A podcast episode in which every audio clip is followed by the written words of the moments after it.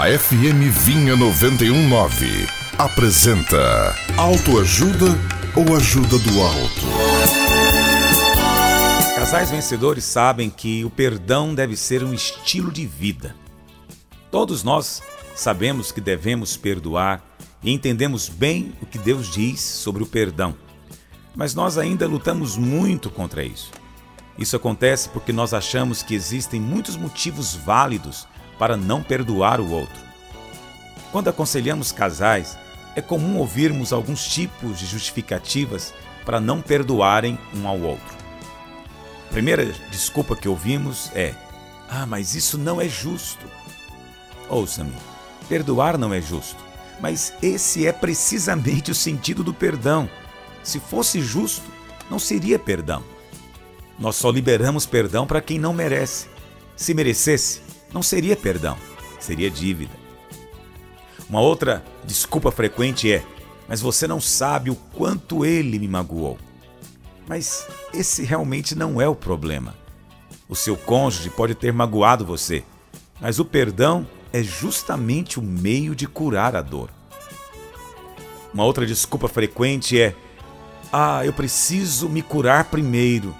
Então, e somente então, serei capaz de perdoar. A verdade é que o perdão traz a cura, e não o contrário. É tolice esperar se curar para só então tomarmos o remédio. O perdão é o remédio. Se você perdoar, aí sim você será realmente curado.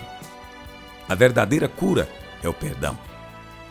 Uma outra justificativa que as pessoas usam é dizer: Ah, mas eu quero justiça. É preciso haver vingança. Mas lembre-se, temos de confiar no julgamento de Deus. A palavra do Senhor diz: Ora, nós conhecemos aquele que disse: A mim pertence a vingança, eu retribuirei, diz o Senhor. Então não é sua função exercitar justiça ou vingança, mas entregue tudo nas mãos de Deus. Uma outra desculpa comum é as pessoas dizerem: por que eu deveria deixar que ele saia dessa situação tão bem? Bom, se você não perdoar, é você que vai sair mal da situação. Seu cônjuge realmente não merece perdão, mas lembra, ninguém merece, inclusive você. E finalmente alguns dizem: Mas onde está a justiça? É só você se lembrar que a justiça está na cruz.